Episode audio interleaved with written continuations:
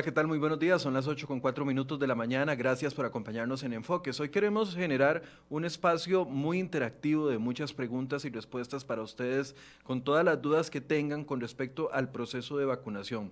A ver, este proceso eh, tendrá dos enfoques desde el punto de vista periodístico. Uno, el, el enfoque utilitario el enfoque de informativo con respecto a cómo se puede estar desarrollando el proceso de vacunación, las dudas que ustedes tengan. Muchas personas nos han escrito y nos han dicho, fui a Levi's y me dijeron que todavía no tenía que ir, que no tenía que actualizar ningún dato, que mejor ellos me llamaban. Otras personas están preocupadas porque están dentro de los grupos de factores de riesgo y no tienen una eh, actualización de los datos o no están inscritos o no tienen seguro médico actualmente por el tema del alto desempleo. Bueno, hoy queremos hacer un balance del tema de la vacunación desde el punto de vista práctico, cómo está avanzando ese proceso de vacunación. Tenemos un programa pendiente, por supuesto, que con respecto y enfocado específicamente en el proceso que ha dado a conocer la auditoría interna con eventuales irregularidades que se presentaron al inicio de este proceso. ¿Por qué no hemos abordado este tema todavía en enfoques? Bueno, por dos razones muy básicas. Uno, la investigación está abierta por parte de la auditoría interna de la caja, ha ido dando eh, avances de las investigaciones en los diferentes centros médicos, pero todavía la auditoría no está eh, autorizada para abordar el tema a nivel general hasta que proceda hasta que termine este proceso de vacunación. Para eso ya hemos hablado con funcionarios de la Caja del Seguro Social para que nos habiliten un espacio en el momento que se pueda para abordar el tema de las eh, supuestas irregularidades que se presentaron. Hoy queremos darle otro enfoque, el enfoque utilitario, y para eso nos acompaña doña Diana, Diana Paniagua, perdón, no pude decirlo, Diana Paniagua, de vacunación de la Caja del Seguro Social, que va a estar con nosotros abordando todos estos temas, las dudas que ustedes tengan con respecto a los grupos de riesgo que todavía no han sido vacunados. Recordemos que ayer llegaron 86 mil dosis más de la vacuna contra COVID-19 que alcanza para eh, vacunar unas 42 mil personas adicionales. A eso ya se suman los 400 o con esa cifra ya llegaríamos a 472 mil dosis recibidas en el país desde diciembre hasta la fecha. Le doy la bienvenida a doña Diana y también le doy la bienvenida a ustedes y por favor empiecen a enviarnos sus preguntas con respecto a este tema para poder ir resolviéndolas durante el proceso el día de hoy. Doña Diana, buenos días, gracias por estar con nosotros. Hola Michael, buenos días y buenos días a todas las personas que nos están escuchando. Realmente este es un espacio muy, muy valioso porque nos va a permitir la interacción, la, la respuesta a consultas, ¿verdad? Que tal vez ustedes tengan por ahí. Y entonces realmente vamos a estar muy cerca de la población. Estamos para servirles, sientan toda la confianza de, de hacer esas dudas que tal vez piensan, bueno, ¿a dónde las preguntamos? Bueno, pregunten en este espacio y realmente si no tenemos esa respuesta pues la vamos a buscar. Doña Diana, Adelante, muchas gracias. Yo sé que no puede referirse al tema de, del proceso, digamos, y lo de la auditoría interna, pero al menos eh, en el tema de lo que se ha denunciado, lo que se ha dicho por la auditoría interna, por lo menos dentro de, dentro de las decisiones que han tomado ustedes, han ido tratando de corregir los errores que se presentaron en un inicio. Claro, tenemos que tomar en consideración que realmente el país tiene un sistema de salud que en temas de vacunación ha ido madurando muchísimo, muchísimo. Ya son muchos años en los que el país ha sido pionero en temas de vacunación y el personal de salud es un personal altamente capacitado. Bueno, dentro de todo proceso es un proceso que se va afinando, se va detallando. Por ejemplo, todos esos detalles de los grupos de priorización eh, realmente es algo a lo que tal vez las personas eh, que estaban vacunando no estaban acostumbradas. ¿Por qué? Porque se definía un grupo y eran las personas que llegaban, ¿verdad? Y en vacunas no estamos acostumbrados a decirles que no a nadie. En vacunas siempre hemos tenido la cantidad suficiente de vacunas para aplicar a esas personas eh, que estaban dentro de esos eh, grupos de priorización. Ahorita tenemos esa circunstancia en la que no tenemos las dosis, sino que dependemos de esa disponibilidad. Entonces, bueno, ¿cómo se afina con, con los diferentes niveles locales y también con los el apoyo de los niveles regionales? Bueno, estableciendo dentro de las normativas institucionales, por ejemplo, ya en esta semana es probable que vaya a salir una versión 3 del manual de vacunación que nosotros hemos ido eh, puliendo poco a poco conforme van pasando los días y ahí se van detallando todos los procesos eh, como este que implican el, el, definir, el verificar que realmente una, una persona que corresponda a un grupo sea la que se le aplique. Son situaciones particulares que, como, como mencionó usted, en este momento están abordándose por auditoría interna, pero claro que por supuesto nosotros eh, como equipo vacunador, ¿verdad? Como todo el equipo a nivel nacional de, del proceso de vacunación, se está trabajando para que los compañeros y compañeras eh, que están en estos niveles locales puedan tener toda la información necesaria para abordar estas situaciones eh, y tener claro que, cuál es el proceso correcto que se tiene que seguir. E, ese manual 3, ¿qué, involucra? ¿Qué cambios trae con respecto a los dos anteriores con las directrices que se habían girado para el tema de la vacunación? Realmente em, se van incluyendo procesos adicionales, por ejemplo, eh, situaciones particulares eh, que se consultan. Una de las cositas que se incluyen, de los temas que se incluyen, por ejemplo, es qué pasa si una persona se aplica la primera dosis y luego eh, tiene COVID, ¿verdad? Se detecta con COVID. Esa es una de las, de las respuestas eh, que se dan dentro del manual. La, la, respuesta a esta pregunta, por ejemplo, es esperar 90 días eh, hasta el día de la recuperación y después de los 90 días se le aplica esa segunda dosis. Eso es así porque lo tiene estipulado la Comisión Nacional de Vacunación y Epidemiología así como otras situaciones eventuales que se van presentando respecto a, mm, eh, por ejemplo, la actualización que hubo recientemente sobre la, eh, el grado, ¿verdad? Si una persona es de bajo riesgo o alto riesgo, si, si tuvo la vacuna. Si es de una persona que ha estado en contacto cercano, eh, de una persona positiva, entonces se va a tomar como, como bajo riesgo. Entonces son este tipo de directrices que se van dando poco a poco para poder definirle a, los compañeros de los niveles locales cómo tienen que irse guiando, así como también, por ejemplo, em, todas las actualizaciones que se han dado por parte de la Comisión Nacional de Vacunación y Epidemiología respecto a los grupos de riesgo. Bueno, han habido muchas dudas que el grupo, el primer grupo de, de priorización, ¿verdad? Que inicialmente este primer grupo es el de las personas de primera respuesta y también las personas de los hogares de larga estancia, ¿verdad? Los residentes de hogares de larga estancia y sus funcionarios. Pero conforme se fue avanzando, se vio esa necesidad de empezar a abarcar esa población adulta mayor. Entonces ahí también viene definido ese 80% de personas adultas mayores y ese 20% que se va avanzando también en ese otro primer grupo. Okay. Eh, todas este tipo de, situaciones muy específicas son las que vienen en ese manual y que realmente vienen a orientar y a guiar a los compañeros que están en el proceso de vacunación. Diana, eh, a ver, todavía no está definido el hecho de que necesitemos, o sea, ahorita estamos saliendo de la vacuna del primer año, de la primera vez, eh, atendiendo eh, y tratando de proteger a las personas más vulnerables por esta primera vez, todavía no está definido o sí está definido que vamos a necesitar vacunas todos los años en este mismo esquema o todavía no estamos en esa etapa para poder conocer cuánto va a durar la inmunización que nos va a dar esta primera vacuna? Tenemos que considerar que estamos en un momento muy especial eh, a nivel mundial. Entonces, por ejemplo, eh, realmente creo que es muy pocas eh, las oportunidades en las que se da como, como ahorita que en una misma pandemia se haya desarrollado una vacuna para combatir la situación de la pandemia en la misma pandemia. Eh, en otros momentos se han desarrollado eh, vacunas, pero para situaciones posteriores. Por ejemplo, la vacuna de influenza realmente vino a paliar situaciones posteriores a la primera pandemia que, que se tuvo. En este caso, tenemos una vacuna dentro de la misma pandemia. Incluso todavía no tenemos este, claro realmente cuánto es el tiempo en el que la persona va a estar inmune después de haber recibido la vacuna. Entonces, em, solamente dentro del proceso, conforme vayan pasando eh, el tiempo, se va a ir verificando eh, realmente cuál va a ser ese periodo de inmunidad. No sabemos si va a ser una inmunidad que se va a dar, bueno, cada seis meses, que se tenga que aplicar cada año, o que sea como las otras vacunas que se aplican cada 10 años, o que dé una inmunidad eh, de por vida. Pero realmente este es un proceso que se va a ir viendo y se va a ir evaluando conforme pase el tiempo y nos van a ir indicando las diferentes investigaciones internacionales este, cómo se va comportando ese proceso de inmunidad. Este año, bueno, lo que se tiene proyectado es aplicar las vacunas durante todo el año y así es, así es como la mayoría de los países lo han establecido.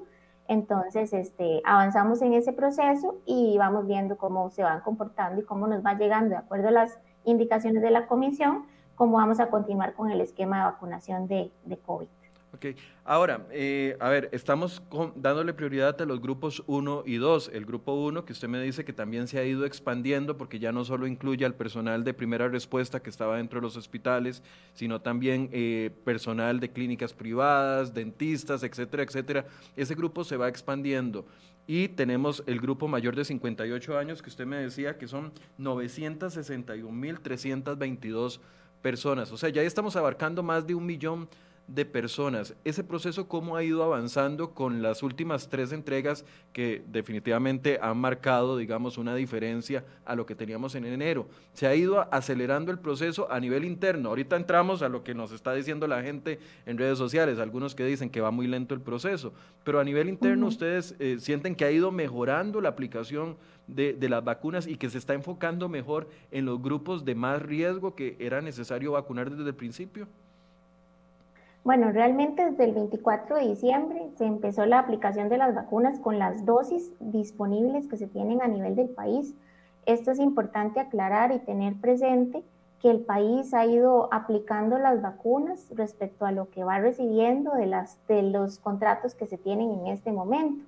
Eh, eh, con los acuerdos bilaterales, entonces, bueno, el acuerdo bilateral que está presente en este momento es el de Pfizer, para que la población no tenga claro, el, propio gobierno de la República está haciendo esta negociación con Pfizer para poder adquirir las vacunas que le corresponden eh, a Pfizer, que son eh, 3 millones de dosis, que son las que se reciben para aplicar un millón, a un millón y medio de personas.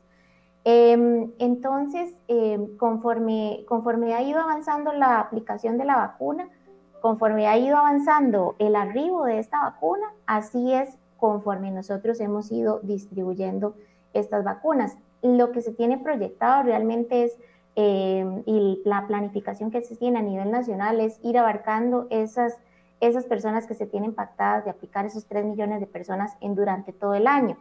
Entonces, mm, sabemos que hubo este impasse en donde la empresa, donde la desarrolladora Pfizer hizo esa pausa donde dejó de enviarnos, ¿verdad?, las vacunas, pero en este momento ya se está nivelando este proceso. Entonces, si hemos visto durante estas semanas, hemos ido avanzando más en aplicación de, primeras dosis. En las semanas anteriores se aplicó, eh, se había empezado a aplicar primeras dosis y gracias a la, a la coordinación que se hizo a nivel de la institución de guardar esas segundas dosis, se logró continuar vacunando. Pero entonces en estas semanas, en estas dos semanas, hemos ido avanzando muchísimo más en primeras dosis. Bueno, para tener claro los datos, por ejemplo, ya a nivel de país se han aplicado 204.586 dosis de vacunas y ya 151.841 personas han recibido esa primera dosis y se, tenemos 52.745 personas que tienen ese segundo esquema de vacunación completo. La mayoría de estas dosis son el 74% las primeras dosis, entonces es conforme vemos mayor cantidad de dosis que se van aplicando, es conforme vamos avanzando en la aplicación de las personas eh, adultas, que son las personas que se están aplicando la vacuna. Por ejemplo, ya para adultos mayores, que esto es muy importante, adultos mayores se han aplicado ya 91.251 dosis esto nos da una tasa de vacunación de 11.2. Entonces, visualicemos de acuerdo a la planificación que tenemos. Eh, ¿Qué significa 11.2? Bueno, 11 personas, 11.2 eh, eh, por cada 100 personas. Entonces, se han aplicado la vacuna, 11 personas de cada 100. y, y, realmente, como lo tenemos proyectado, ya mayores de 100 años se han aplicado tenemos 413 eh, dosis que se han aplicado en mayores de 100 años. Esto, esta parte es muy interesante. Y de 80 a 99 años tenemos, este, tenemos ya 51.513 personas que se han aplicado esa vacuna y nos da una tasa de vacunación de un 53.4% de personas de entre 80 y 99 años. Esto realmente tiene muchísimo valor porque estamos avanzando con lo que tenemos proyectado, que son las personas mayores de 80 años. Expliquémosle a la gente, Diana, por favor, cuál es el proceso que tienen que estar haciendo los adultos mayores o si tienen que hacer un proceso para que los estén vacunando. Por ejemplo, aquí ya hay personas que nos están diciendo que eh, tienen 79 años y que a pesar de que han llamado a Levice no han tenido una respuesta y que se supone que como están en, el grupo prioritario de los mayores de 58 ya deberían de tener por lo menos una fecha indicada. Eh, ¿Hay algún mecanismo que tiene que hacer el usuario o el, o el, o el ciudadano para estar incluido en las listas de espera o no, porque ha existido mucha confusión con respecto a eso. La gente llama a los EVAIS y le dicen, no, no, no, no llame, nosotros lo llamamos, pero la ansiedad está y el riesgo está y la gente sigue muriendo. Entonces, ¿cuál es el proceso que tienen que hacer en este momento las personas, no sé, mayores o cercanas a los 80 años, que es el grupo prioritario en este momento? ¿Tienen que hacer algo? Ok, bueno, em, definamos el proceso en dos. Bueno, ¿quiénes son los que se están vacunando? Se están vacunando entonces las personas mayores de 58 años. Está definido que el 80% de las dosis que nos van llegando se va a utilizar en estas personas mayores de 58 años. Entonces, para poder eh, tener claro si realmente estoy dentro de ese grupo de vacunación, entonces, eh, bueno, si tengo la edad, me corresponde. O sea, eso, eso sí es importante de mencionar. Si tengo la edad, se me debe aplicar la vacuna. Eh, entonces, si esta persona está adscrita, tiene la posibilidad de revisar en el app, si tiene el acceso, si está adscrita. Entonces puede revisar el, y el app de EDUS, exactamente. Puede verificar dentro del app de EDUS si ahí se encuentra la información correspondiente y puede verificar el área de adscripción. Entonces esperaría ese momento de vacunación, se le llamaría específicamente. ¿Qué sucede si realmente nunca he utilizado la app, no sé cómo se utiliza? Bueno, entonces tengo que tener claro, ok, si dentro del último año fui a alguna cita y realmente corresponde al centro donde estoy adscrito, puedo estar tranquilo porque significa que estoy dentro de esa lista de, vacunación. Ahora bien, bueno, me cambié de lugar, ¿verdad? Eh, me cambié de lugar de vivienda o, por ejemplo, bueno, realmente tengo 10 años de no ir al seguro, entonces no estoy, no tengo claro si, si tengo la información. Entonces, em, igualmente, si ya estaba adscrito, puede inscribir su información dentro del app de EDUS y si no, ahí sí es donde debe eh, movilizarse o trasladarse hasta el lugar eh, donde se encuentra adscrito. Ahí hay rótulos y los compañeros de los niveles locales realmente se han preparado para poder recibir a las, a las personas que tienen dudas. Ahí hay rótulos donde las personas pueden em, ir y, definirse, ¿verdad?, cuál es el proceso de actualización de la información. Entonces, van y actualizan los datos y, y luego de esto, entonces ya solamente esperan la llamada. Entonces, Em, eso es con respecto a una persona que está adscrita. Mm. Si hay una que, persona que no tiene que, ser asegurado, perdón, que no tiene que ser asegurado directo, podría ser una persona que ya esté pensionada, una persona que lo asegura eh, uno, un hijo o una hija o algún familiar por seguro indirecto o incluso una persona que paga un seguro voluntario. Ya ese es como el primer filtro, si tengo más de 58 años que tendría que verificar y si he ido a una cita. Ya con esos cuatro filtros por lo menos me aseguro de que podría estar dentro de la lista de espera, ¿es así? Sí, y en caso de que haya una persona que no esté asegurada por alguna razón, bueno, nosotros como institución le invitamos a, afiliarse, ¿verdad?, a la institución por los beneficios que tiene, ¿verdad?, el control de enfermedades crónicas, de los beneficios de atención que tiene y demás. Pero si la persona realmente no quiere o no puede tampoco eh, inscribirse, eh, afiliarse a la institución, entonces realmente lo que puede hacer es eh, presentarse con su cédula de identidad eh, y si corresponde a mayores de 58 años, entonces esta persona se le incluirá dentro de la lista de espera para la aplicación de la vacuna. Entonces, este es el primer proceso, como dice usted, em, es el proceso en el que me voy a inscribir para poder aplicarme la vacuna. Verifico si estoy adscrito, si no estoy adscrito me inscribo y ya cuando esté inscrito, entonces me espero al, momento en que me tengo que vacunar. ¿Qué sucede entonces este, en adelante? Esta espera es yo creo que la que, la que, todos, eh, la que todos tal vez sienten, ¿verdad? Esa ansiedad, como usted mencionaba, de que los llaman. Entonces, ¿Cuándo tengo que esperar que me llamen? Ok, tengo que tener claro que en este momento están solicitando a nivel del país que se apliquen las personas más vulnerables. Entonces, los más vulnerables, ¿cuáles son? Los mayores de 80 años. En las diferentes unidades se está avanzando primero con los mayores de 80 años, entonces si yo tengo 70, sé que me van a aplicar en este, en este segundo grupo de priorización, pero eh, tengo que esperar a que apliquen primero a los mayores de 80 años. Por ahí de repente, eh, pues he escuchado que algunas personas, y seguro hay algunos mensajes dentro de, dentro de lo que está revisando, donde vienen, bueno, tengo este 78 años, pero, pero están aplicándole a los de 80, eh, ya casi me vacunan. Sí, es probable que pronto se le llame a vacunar, pero primero tienen que abarcar esa población. O tengo 81 años, o tengo 84 años y vacunaron a uno de 81.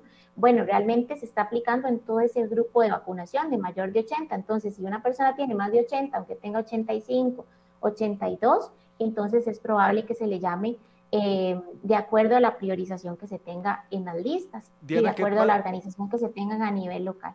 ¿Qué pasa si una persona eh, adulta mayor eh, por alguna condición de salud o por alguna condición independiente, ya sea salud física, salud mental, etcétera, etcétera, eh, no puede acercarse al EVAIS y no está asegurado. ¿Qué, qué proceso eh, puede aplicarle para esta persona que, aunque no esté asegurado, se le va a aplicar la, la vacuna? ¿Cuál es el proceso en esos casos? Un familiar, un vecino, un conocido. Sabemos que en este país hay mucho adulto mayor que incluso vive solo. Eh, sin acceso ni siquiera a internet, al App Store o para, para poder bajar eh, la aplicación del EDUS. ¿Qué, procede en esos casos? ¿Hay, ¿Existe algún, algún alineamiento para esos casos en específico? Bueno, realmente si una persona no puede eh, asistir físicamente, puede enviar, si le corresponde, ¿verdad? Si, si ya está inscrito o adscrito, no es necesario que, que se traslade hasta, hasta la unidad. Pero eh, si, si requiere realmente hacer esa, anotarse en esta lista de espera, entonces puede enviar a un vecino, a un amigo, a un familiar con, su cédula de identidad para que se asegure que la información de esta persona esté en esta lista de esperas y coordinar, en este caso, el traslado para la aplicación de la vacuna. Esta es una duda muy general que, se tiene en la población. Bueno, ¿qué sucede si hay una persona que, que no puede, ¿verdad?, movilizarse, sea asegurado o no.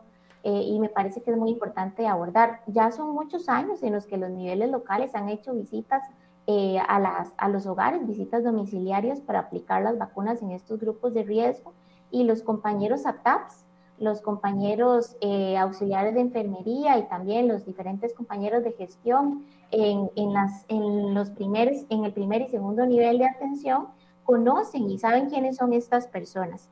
Entonces, eh, se va a programar, ¿verdad? Una visita, probablemente, ¿verdad? Eh, em, una visita, pero em, programada para abarcar estas personas que se tienen que aplicar esta vacuna. Entonces, eh, sí es importante que si cuando se recibe la persona la llamada telefónica de que tiene que acercarse a aplicarse la vacuna, si esta persona no se puede movilizar por alguna razón, que mencione que realmente no se puede movilizar, en ese momento no es que se le va a suspender la dosis, sino que se le va a programar cuando se realicen estas visitas de aplicación. Si esta persona se puede movilizar, pues es importante que atienda la cita de vacunación cuando le corresponda. Ok, para ir cayendo en cosas claras, entonces, lo primero que hay que verificar es si yo he ido a una cita en el último año o si he de una u otra forma actualizado mis datos o estoy asegurado directa o indirectamente, ya ahí podría entonces estar en la lista. Si yo quisiera verificar que estoy en la lista, aunque haya ido a citas todos los meses, lo puedo hacer o, si me, o, voy a Levi's y me devuelven, porque es que aquí también juega mucho que lo que dicen las autoridades y lo que se hace en los EVAIS. Entonces, para este grupo en específico, si quisiera reconfirmar eh, con una visita a Levi's de que está asegurado o, de que está en, en la lista que se está aplicando, ¿lo puede hacer o es mejor que se abstenga? Eh, bueno, lo puede hacer mediante el app de EDUS, verificando que la información esté clara y si quisiera movilizarse al centro para confirmar que tiene la información completa, también lo puede hacer en específicamente, ¿verdad? En el centro de salud y ahí se le identificaría dónde debe trasladarse. Que los que están haciendo eh, esta revisión de información son los compañeros de registros médicos. Em, sin embargo, bueno, hay una recomendación general por parte eh, del país, ¿verdad? De general, Ministerio de Salud, cada costarricense de Seguro Social, que nos abstengamos de movilizarnos solamente este, si es necesario. ¿Por qué? Porque seguimos en pandemia. Eh, sabemos que tal vez en el ambiente se han relajado un poquito las medidas, pero no tenemos que olvidar que tenemos que mantener las mismas medidas, ¿verdad? De evitar aglomeraciones, de movilizarme solamente cuando es necesario, el distanciamiento físico, ¿verdad? De mantener esa distancia entre persona a persona, el uso de la mascarilla, lavado de manos, higienización de manos con alcohol. Todas estas medidas realmente todos nos las hemos ido aprendiendo y las hemos ido aplicando. Entonces, si me voy a desplazar al EVAIS o a la clínica para verificar, que mis datos están completos, este es realmente es porque no tuve otra opción, ¿verdad? Porque realmente em, tengo esta duda. Y si no, también está la opción de hacer la llamada telefónica al centro de salud. Em, hay también, cada, cada área de salud eh, habilitó un correo electrónico para que las personas puedan escribir directamente y hacer sus consultas. Entonces, bueno, se puede preguntar ese correo electrónico, ¿verdad? En la llamada telefónica que están realizando y pueden escribir esa consulta para que se les responda.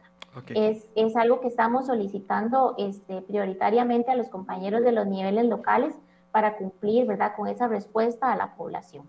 Ok. Eh, ¿Qué pasa en los casos, nos pregunta doña Iliana, qué pasa en los casos en donde, por ejemplo, una persona eh, vivía en un lugar determinado de una zona y ahora vive en otro lugar y no ha tenido, y es complejo a veces trasladarse de que yo estoy inscrito en el, en el, en el de Coronado, por ejemplo, de San Antonio de Coronado y terminé viviendo en Alajuela y, el proceso para hacer el traslado de, es un proceso burocrático que cuesta. ¿Qué pasa en esos casos? O sea, ¿será más factible que, me, que, que intente de alguna forma o están flexibilizadas las reglas para que me vacunen en la zona en la que estoy viviendo ahora, aunque mi inscripción está en otro punto o definitivamente hay que hacer el proceso regular?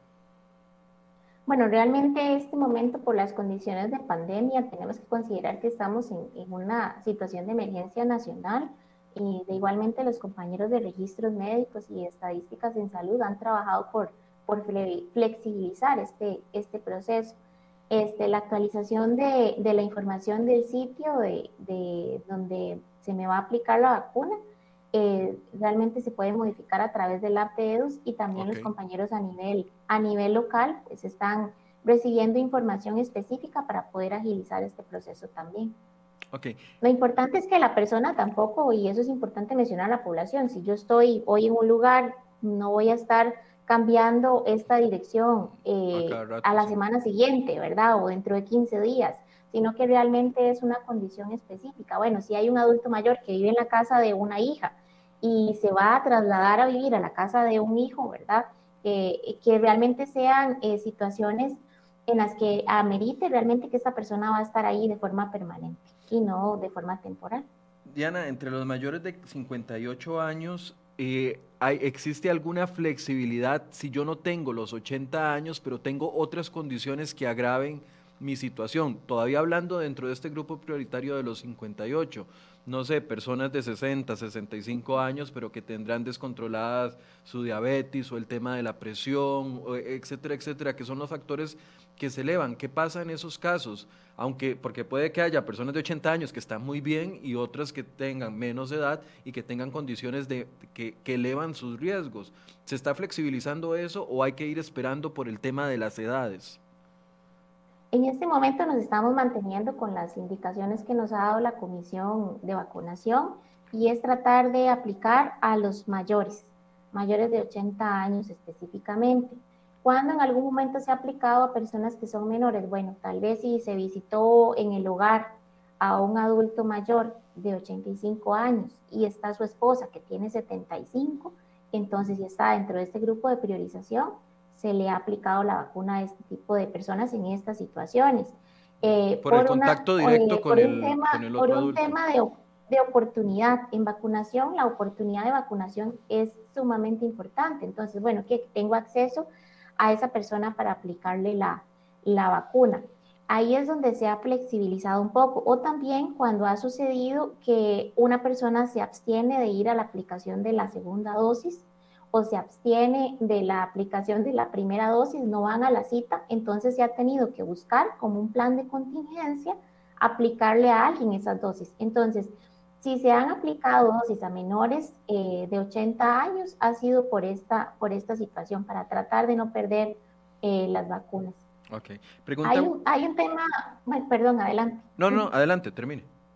No, básicamente a mí, a mí sí me parece importante porque esta vacuna tiene características muy, muy especiales, muy diferentes a lo que nosotros tal vez estamos acostumbrados eh, de vacunación, que realmente pueda abstenerme de ir a, a la cita. Me la eh, ponen después, si faltó hoy, me, la, ponen después. me la pongo en 10 años o simplemente no me la puse.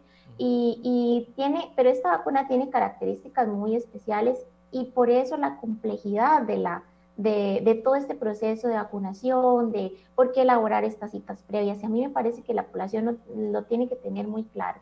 Es una vacuna de ultra baja temperatura. Eso significa que la vacuna debe estar en almacenamiento en menos de 70 grados centígrados. Regularmente nosotros mantenemos las vacunas de 2 a 8 grados centígrados, como una refrigeradora muy, muy parecida a lo que nosotros tenemos en la casa. Esa es la temperatura normal en la que nosotros hemos estado acostumbrados por años a aplicar la vacuna. En este caso, tenemos una vacuna que nos exige estar congelada. Entonces, la vacuna está congelada en menos de 70 grados centígrados. Luego de esto, cuando la vacuna sale del congelador, ya no puede regresar al congelador, sino que se tiene que aplicar en los próximos cinco días. Entonces, por eso, conforme van llegando las vacunas, ahí es donde se van haciendo esas citas de aplicación. Entonces, en los siguientes cinco días, debo aplicar esa vacuna. Y todavía aumentando un poco la complejidad, cada una, eh, las vacunas vienen en frascos pequeñitos que se llaman viales, y en los viales hay seis dosis. Si nosotros diluimos o mezclamos con suero fisiológico ese vial de, vacunación, entonces tenemos que aplicar, eh, tenemos que aplicar esas seis dosis, esas seis dosis en seis horas. Por eso es que cuando nosotros solicitamos que las personas asistan a las citas, es porque realmente hay todo un proceso logístico de cómo es que vamos a tener que gastar estas dosis, de en qué momento van a salir del congelador, se sacaron las dosis, se traslada durante ese primer día, que es el lunes, el día de traslado, y de martes a jueves se programan las citas para aplicar, de acuerdo a los frascos que tengo programados, esas diferentes seis dosis por, por frasco. Entonces, ahí sí es muy importante y por eso hacemos un llamado a toda la población de que cuando se les solicita que vayan a una cita, eh, asistan a esa primera cita de vacunación y también a esa segunda cita de vacunación que todavía es muy, mucho más importante para poder completar ese esquema de vacunación. Pregunta don Roberto Ceballos, soy de alto riesgo y con una discapacidad, ¿para cuándo sería la fecha? Porque yo no tengo 58 años. ¿Esos factores se, se, analizan? Eh, realmente, bueno, tenemos el, el tercer grupo, que es el, el, de, el de factores de riesgo. Entonces, si le corresponde a alguno de estos factores de riesgo, se le, se le aplica la, la vacuna. Pero el hecho de que tenga una discapacidad y, que sea menor de edad eh, no es uno de los que eh, de los condicionantes que está en, en, el manual para darle una prioridad sobre una persona de 70, 80 años. Si tener discapacidad em, solamente si está dentro de alguno de estos grupos de priorización, más bien ya le voy a mencionar eh, para decirle todos los, los grupos y que no me quede ninguna persona por fuera para tener claro estos tres grupos, este, en este tercer grupo, cuáles son los factores de riesgo que se están incluyendo en esta tercera versión y que no nos quede nadie, nadie por fuera. Ya lo vamos a mencionar, pero este, sí nos mantenemos dentro de estas, dentro de ese tercer grupo nos mantenemos dentro de lo que está establecido. Ok, mientras tanto le voy a ir haciendo otra pregunta que hace eh, Gwen Samayoa. Buenos días, Gwen, gracias por vernos hoy.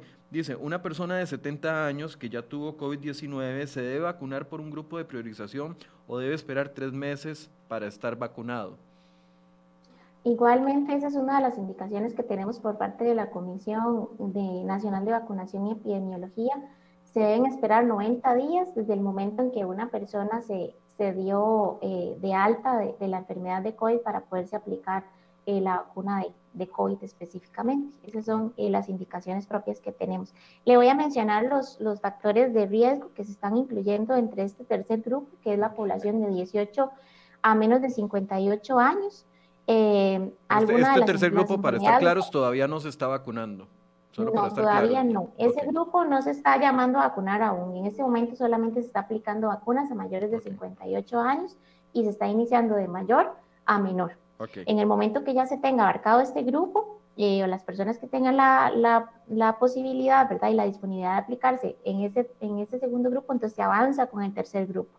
Son los factores de riesgo para este tercer grupo de vacunación son hipertensión arterial, diabetes mellitus, cardiopatías, enfermedad respiratoria crónica, asma, EPOC, enfermedad renal crónica, obesidad grado 3 eh, y mórbido, cáncer y HIV.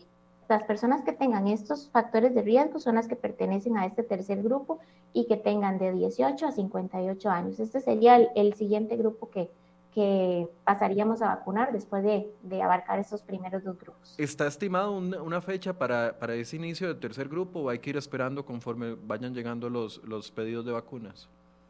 Lo que tenemos proyectado es que para el segundo trimestre ya se aplique tanto primer como segundo grupo, tanto primer como segundo grupo ya poder avanzar con el tercer grupo de vacunación. Sin embargo, de igual forma, eh, cada unidad eh, como ha sido lo característico desde el principio de la aplicación, cada unidad ha ido avanzando a su propio ritmo eh, de acuerdo a las dosis que, que, van recibiendo. Entonces se va a ir comunicando cuando empecemos a nivel nacional la aplicación en algunas de las unidades y así igualmente se les va comunicando de forma individual. Entonces es importante que estén cerca de, este, de, la, de, los, de los compañeros de los centros de atención para que se les comunique cuándo se les va a aplicar la vacuna. Estamos hablando de junio en adelante, más o menos, entonces. Exactamente, junio, julio aproximadamente. Eh, se manejaría similar a como se está manejando en este momento con, con las personas adultas mayores de 58 años, los listados de, de vacunación, de acuerdo a, a, la enfermedad, ¿verdad? Al factor de riesgo que la persona tenga, se van a extraer del, del EDUS y de ahí se van a sacar las citas de, de vacunación. Hay varias preguntas. de... Ajá. No, tal vez solamente en ese grupo es importante que si hay una persona que tiene eh, control de control privado de alguna de estas enfermedades, entonces sí debe de, y que no tenga, eh, no se encuentre asegurada en la caja, sí debe de presentar la certificación médica de que tiene alguna de estas enfermedades para poderlas incluir dentro de la lista de, de espera, aunque no se encuentre asegurada. Pero ahí estamos hablando de los menores de 58. Exacto. Exacto, menor de 18 a 58 años, tercer grupo de vacunación, todavía no se está aplicando la vacuna, será probablemente posterior a junio o julio. Si una persona tiene alguna de estas enfermedades, debe presentar el certificado médico. En caso de que sea una persona mayor de 58 años, realmente solamente con la cédula de identidad eh, necesita hacer esta inscripción y sí los estamos aplicando la vacuna en este momento, de acuerdo a la disponibilidad de los niveles locales. Ok, pregunta don Marco Esquivel y es una pregunta que ha, que ha hecho muchas personas. ¿Qué ha pasado con los médicos privados? Yo pertenezco a este grupo, dice don Marco, y todavía estoy esperando que me llamen. Y nadie le da razón. También había otra persona que decía que era dentista y tampoco la han llamado, ha intentado. Patricia Castro Valladares eh, Ballestero dice, ¿para cuándo los profesionales de la salud que trabajan en clínicas privadas? Eh, estos están dentro del primer grupo, pero hay un porcentaje menor para, esta, para este subgrupo, por así decirse, dentro, de, dentro del grupo, porque están aplicando 80% de las vacunas a adultos mayores y 20% para este grupo. Ahí va a ser más lenta la vacunación, aunque estas personas se expongan a fluidos, salivas, en el caso de los dentistas, eh, médicos, en el caso de revisar personas incluso que tienen COVID. Bueno, realmente mm, estamos tratando de abarcar estas personas de, eh, privadas en dos vías. Bueno, la primera, que son los centros de salud que tienen características particulares eh, definidas por el Ministerio de Salud, que si tienen eh, personas hospitalizadas o que si tienen centros de, de emergencias, entonces están coordinando las vacunaciones eh, a través de las áreas de salud. Entonces, si hay un área de salud cercana, se le está definiendo y se le está solicitando, este, por favor, asistir a este centro de salud privado para que le aplique, ¿verdad?, al grupo eh, específico de eh, privado, para que le aplique a este grupo y vayan avanzando respecto a la vacunación en un centro de salud. Y también está la otra vía, ¿verdad?, que estamos utilizando en este momento, que es a través de los colegios profesionales entonces los diferentes colegios profesionales están haciendo el listado de aquellas personas que no están trabajando en, la seguridad social para poder tener claro cuáles son las personas que tienen pendiente. En esta semana se ha ido avanzando un poco más en esto y este, para coordinar específicamente la vacunación en el lugar donde la persona reside. Entonces, eh, los colegios profesionales han estado llamando, ¿verdad?, a las personas, médicos, farmacéuticos, enfermeros y enfermeras, para poder confirmar su, su información personal y saber si tienen que eh, tenerlo registrado dentro de, dentro de esta lista que se nos está compartiendo para nosotros compartir las diferentes áreas de salud y que así se les llame para aplicar la vacuna. Este proceso ha sido tal vez un poco más lento de, de, de lo que se espera, pero sí estamos buscando otras estrategias de aplicación un poco más masivas, ¿verdad? Para aplicación en estos grupos, pero en este momento todavía se están afinando estas estrategias y se les va a comunicar en el momento apropiado. Sin embargo, saber que sí lo tenemos muy presente, ¿verdad? Y que, que estamos tratando de buscar las estrategias correctas para aplicarle las vacunas y que no se quede nadie del sector privado sin, sin aplicarle la vacuna. Ahora, aquí me surge una duda, porque, a ver, puede que si yo soy médico, si yo fuera médico y tengo mi consultorio propio, eh, podré eh, verificar, como usted me está diciendo, con el Colegio de Médicos, que yo esté efectivamente en la lista, o podré hacer el proceso de llamar al, al, al EVAI cercano y, reportarme, como se dice popularmente, para estar asegurado de que estoy en alguna de las listas. Pero ¿qué pasa con las personas que trabajan alrededor de estas personas que no pertenecen a colegios profesionales? No sé, un centro médico tendrá eh, secretarias, personal de limpieza, etcétera, etcétera, personas que también están al mismo nivel expuestos que el médico que está atendiendo a los pacientes, o en el caso de los odontólogos, eh, personal que es técnico dental y que no está colegiado, personal de recepción, etcétera, etcétera. ¿El médico privado o el odontólogo privado puede hacer alguna gestión para la gente que trabaja con, alrededor de ellos o, o tienen que esperar esas personas dentro de las prioridades establecidas? por el momento realmente se está avanzando con estos centros que les estoy eh, comentando, establecidos por el Ministerio de Salud y a través de los colegios profesionales. Si hay alguno de estos perfiles de los que usted comenta que están dentro de estos centros de salud que se está aplicando la vacuna, entonces se les, se les va a aplicar la vacuna siempre y cuando estén dentro de, este, dentro de esta línea de, de atención específica, porque al igual que en la institución, en, en Caja Costarricense de Seguro Social, que se ha ido priorizando la vacunación, eh, primero personal que ha estado en contacto con COVID, luego personal que está en contacto con pacientes y luego ya los que, los que corresponden a, a labores un poco más administrativas, entonces de igual forma se está solicitando a los diferentes centros que se están aplicando la vacuna en este momento, centros privados, que mantengan también esta, esta condición. Entonces estos centros que se están abarcando, que les estoy comentando que ya se empezó la vacunación en estos centros eh, con características específicas que el Ministerio de Salud estableció, entonces este, se está abarcando de esta misma manera, no precisamente por, por ser profesional o no, sino por el contacto que tengan con los pacientes con, con COVID o con personal, eh, con pacientes de forma general. Eh, pregunta doña Militza Cifuentes. Dice, en la clínica Marcial Fallas, la de Desamparados, cuando vacunaron a personas de 70 años y más, ¿Cuándo van a vacunar a personas de 70 años y más? Porque no responden las llamadas telefónicas y tampoco atienden la solicitud de citas médicas telefónicas. Llamé 53 veces para sacar una cita para mi esposo, que es una persona con una condición de alto riesgo de salud, y no pude acceder. Estamos sin medicamento y no hemos sido atendidos. Somos dos adultos mayores con alto riesgo de 72 años. ¿Qué le podemos responder a doña Militza? Bueno, realmente es una, una situación compleja. Este, es algo que, que tenemos que, que, trabajar con los diferentes niveles locales. Se les ha solicitado realmente que estén mucho más pendientes del teléfono porque sabemos que hay personas en estas condiciones que necesitan ser eh, atendidas. Bueno, en este caso tal vez insistir en, en, en, la llamada, ¿verdad? Para que se le atienda la, la solicitud eh, pero sí, sí, si tienen alguna situación específica que mencionar, también está eh, la posibilidad de que pongan pues, la queja en la Contraloría de Servicios, que tal vez los atiendan pues, más, más cercanos. Entonces, este, para poderlos eh, atender. Es algo que, que necesitamos. Pero no debería estar sucediendo esto. Si fuese correcto, como nos lo dice ella, no debería suceder que un asegurado llame 53 veces y, y, no le, y no le atiendan el teléfono. No, realmente es algo que se tiene que trabajar y que, que los niveles locales tienen que, contestar esas llamadas y para eso son esos, esos teléfonos, eh, para que se le atienda a la población. ¿Qué, eh, podríamos hacer en este caso? Decirle a la señora que, que, ya, que busque un número distinto de la Contraloría de Servicios o, o de la auditoría. ¿Cómo sería, para, este para poder ayudarle y que ella salga con algo concreto el día de hoy? Sería que en este caso pues se haga la consulta a la Contraloría de Servicios, presente la situación para que se le atienda.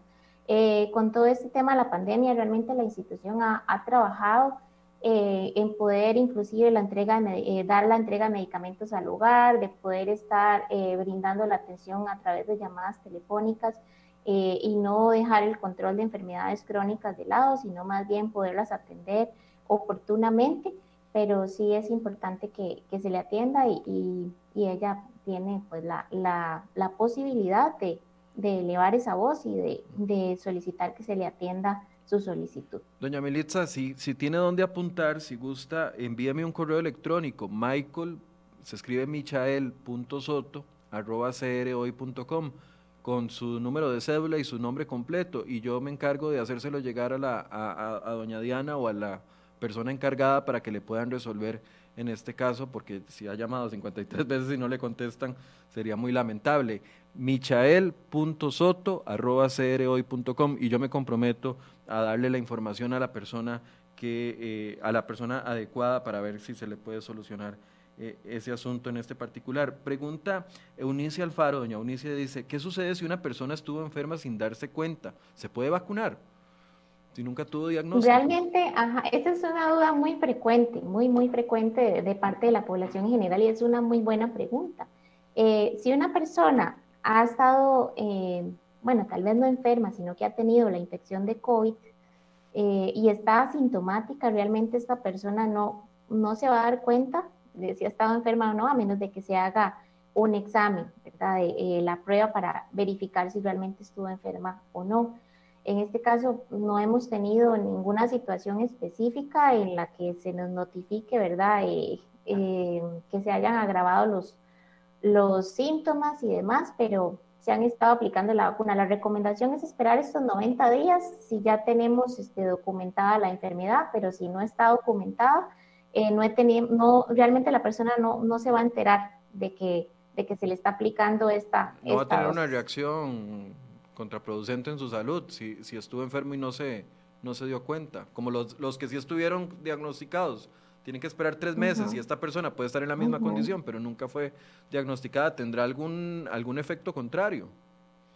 Realmente en este momento no, no, no ha estado documentado que, eh, bueno, qué, puede suceder, no está documentado qué puede suceder, pero no hemos tenido eh, situaciones o reportes adicionales por, por, por temas como este.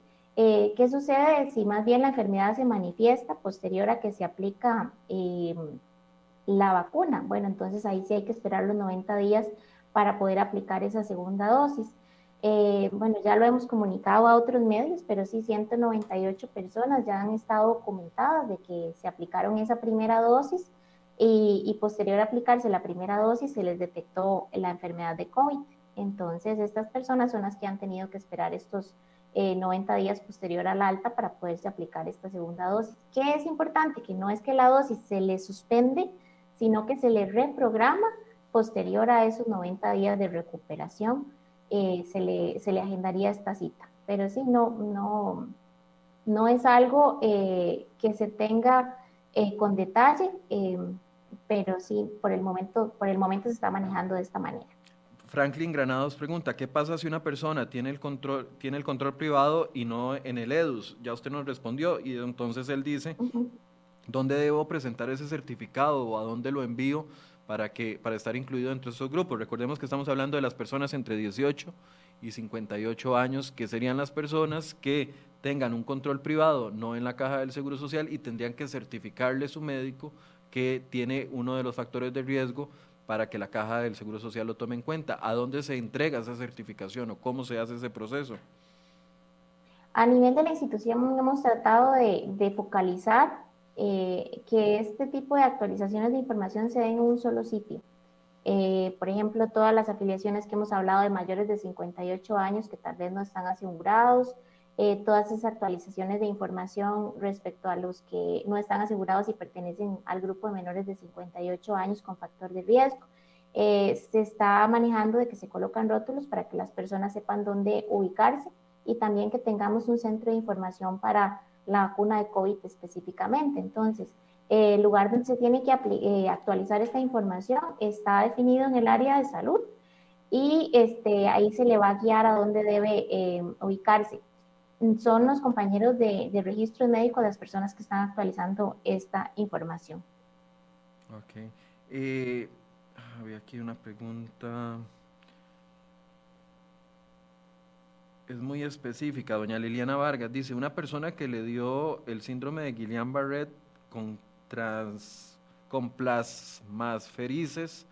de tratamiento se puede vacunar? Bueno, y aprovecho la pregunta, doña Liliana, ella pregunta muy específico, Guillain-Barré, pero si existe alguna condición médica que impida que yo me tenga que, eh, que yo me pueda vacunar y que tengo que advertirlo si me llaman para, para ir a vacunarme. bueno, realmente la, el Guillain-Barré en este momento no es una contraindicación para la aplicación de, de, la vacuna. Si, si hay dudas respecto a si se debe aplicar la vacuna o no, es importante que lo consulten con su médico especialista y que se les dé esa autorización, ¿verdad? Si, si, si así lo, la persona que lo está con este padecimiento, pues quiere realizar la consulta a su médico. No es una contraindicación en este momento. Eh, las contraindicaciones que sí están establecidas son embarazo y este, antecedentes de reacción alérgica moderada o grave.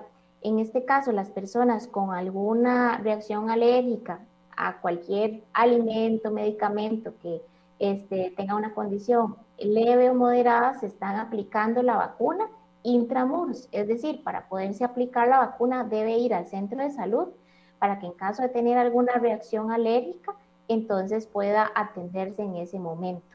Em, realmente eh, han sido pocas las, las situaciones que se nos han reportado sobre esto, pero bueno, se han abordado adecuadamente y eh, las personas con reacción alérgica grave es eh, ideal que mejor no se apliquen la vacuna eh, para evitar esa, esa reacción alérgica específica. En casos de personas con embarazo, por ejemplo, de mujeres embarazadas, entonces si se aplicó la primera dosis, se les ha guiado para que se les observe a través de, de consulta ginecológica y este, no se les aplica la segunda dosis algunas precauciones que sí hay que tener eh, presentes, que no son contraindicaciones, pero que sí son precauciones, que es terapia de personas con terapia anticoagulante, eh, personas asmáticas, que la, la, indicación que les damos es que se acerquen y se apliquen la vacuna intramuros, este, luego personas con enfermedad febril aguda, eh, los inmunosuprimidos y las mujeres que se encuentran en lactancia son algunas de las precauciones. Las mujeres con lactancia se están aplicando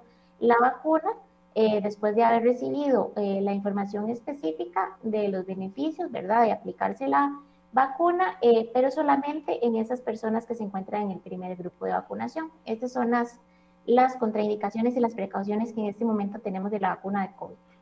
le iba a preguntar efectivamente por los efectos secundarios. ¿Cómo ha ido el comportamiento de los efectos secundarios conforme se han ido vacunando más personas? Claro, de acuerdo al último reporte que tenemos del Ministerio de Salud, que son los compañeros que están llevando el control de toda esta información. Nosotros como institución participamos dentro de la comisión, pero el Ministerio de Salud es el que está llevando los datos de los ESAVIS, que son los eventos supuestamente atribuidos a la vacunación. Eh, realmente se ha convertido en un término muy popular que antes inclusive no, no se conocía, pero ESAVI es esa es la expresión, porque tras tener algún eh, reporte de la vacuna, se tiene que hacer una investigación de si se atribuye o no a, la vacuna.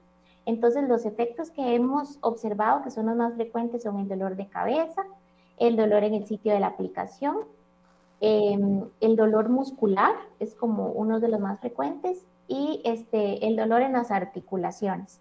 Esos son los que más se han reportado. Se han reportado más de 1.600 reportes de, de, de SAVIS y todos ellos se han ido investigando y periódicamente. Realmente esta comisión está trabajando muchísimo para poder dar abordaje a todas estas, a estos reportes de los eventos atribuidos a la vacunación. Entonces ellos están haciendo reuniones inclusive diarias para poder salir adelante con las investigaciones de, de los efectos secundarios, que no está de más que la población reporte, porque realmente eso es una cultura que tal vez anteriormente no teníamos y no teníamos datos del país donde, bueno, cuál fue el comportamiento de los efectos secundarios del país. Ya estamos teniendo información gracias a que la población, a pesar de ser efectos secundarios leves, está notificándolo. Okay. Finalmente, Sergio Tencio dice, los niños que están internados en los hospitales los, los vacunan. Ya sabemos que los, los, niños no está recomendada al menos esta vacuna de Pfizer todavía para menores de 16 o de 18 años. Sí, en este momento, eh, bueno, a nivel de país está aplicando solamente a mayores de 18 años y, y, hay algunas investigaciones que están en, pro, en proceso para la aplicación en, en población adolescente, pero todavía no, no es algo que estemos realizando a nivel del, del país. De ahí, bueno, recordemos que la vacuna es una herramienta más para la prevención eh, de los efectos, ¿verdad?, de la pandemia, la transmisión de la, de la enfermedad, de la infección como tal. Entonces, este, tenemos que unir la vacuna dentro de todas estas medidas que ya todos conocemos, del distanciamiento físico, lavado de manos, uso de mascarilla, higienización eh, de las manos con alcohol también. Eh, y finalmente Elizabeth Santos dice que si la epilepsia eh, con tratamiento de carbamazepina eh, le daría prioridad a una persona con, de 30 años que eh, está en factor de riesgo. Mm, como mencionaba, nos estamos manteniendo con, con lo que nos indica la, la Comisión Nacional de Vacunas, entonces está aplicando los grupos de priorización como están establecidos. Eh, entonces, en este caso estamos aplicando primer y segundo grupo y el segundo grupo corresponde a mayores de 58 años. Ya cuando se avance con el tercer grupo, pues se les dará eh, la información necesaria a la población. Bien, eh, no sé si quiere hacer un mensaje final de cierre para las personas que todavía nos están viendo. Bueno, realmente como institución estamos muy agradecidos por, por permitirnos llevar esa, ese, esa dosis de, esperanza, ¿verdad? No podemos dejar de visibilizar que realmente el país está haciendo eh, esfuerzos importantísimos por aplicar eh, la vacuna, tanto a nivel logístico, ¿verdad? Como, como todo el proceso que se está llevando detrás. Los niveles locales, los compañeros de los niveles locales y los niveles regionales, realmente son personas sumamente capacitadas que día a día se esfuerzan porque, porque este eh, sea un proceso exitoso. Entonces, más bien solicitar a la población que, que tenga esa apertura para recibir la vacuna. Confiamos en la población y confiamos en todo lo que, lo que se puede lograr y, y lo que realmente juntos vamos a lograr, que es eh, tener ese efecto de rebaño para, para continuar con, con, nuestra normalidad y continuar con, con, el proceso que teníamos previo a la pandemia. Entonces, más bien agradecerles, agradecerle a Michael también por todo este espacio de comunicación eh, que nos brinda para estar más cerca de la población y aquí estamos para servirles. Bien, muchas gracias, gracias a Diana Paniagua de Vacunación de la Caja del Seguro Social. Hoy queríamos eh, generar este espacio para solventar dudas que ustedes nos han enviado con respecto al proceso específico de la vacunación. Como les decía al principio, gracias Diana, buenos días. Como les decía al principio, eh, es, esto periodísticamente se puede enfocar desde dos aspectos, el aspecto informativo, que es lo que hicimos hoy, y yo sé que mucha gente quiere que abordemos el tema de la responsabilidad que tienen las autoridades de la Caja del Seguro Social con respecto a las inconsistencias que ha encontrado la eh, auditoría interna. Ese tema lo vamos a abordar en el momento en que lo podamos abordar y con el vocero adecuado para abordar este tema a ver, hay que ser pacientes, es un proceso complicado y es un proceso, además que la auditoría interna todavía no está dando entrevistas porque no puede referirse al tema porque está en proceso de investigación. Recordemos que es una auditoría que va en, eh, se va desarrollando durante todo este tiempo. El proceso de vacunación no ha terminado, no es un proceso cerrado. Ellos encontraron inconsistencias en diferentes centros eh, de vacunación y sí, tienen razón ustedes, los que me están diciendo, Michael, es que usted se hace loco porque vacunaron a un profesor de Zumba, porque vacunaron una secretaria. No, no me estoy haciendo loco, nada más estoy tratando de explicarles que eh, este tema tiene dos enfoques distintos, el enfoque de responsabilidad política y el enfoque de servicio.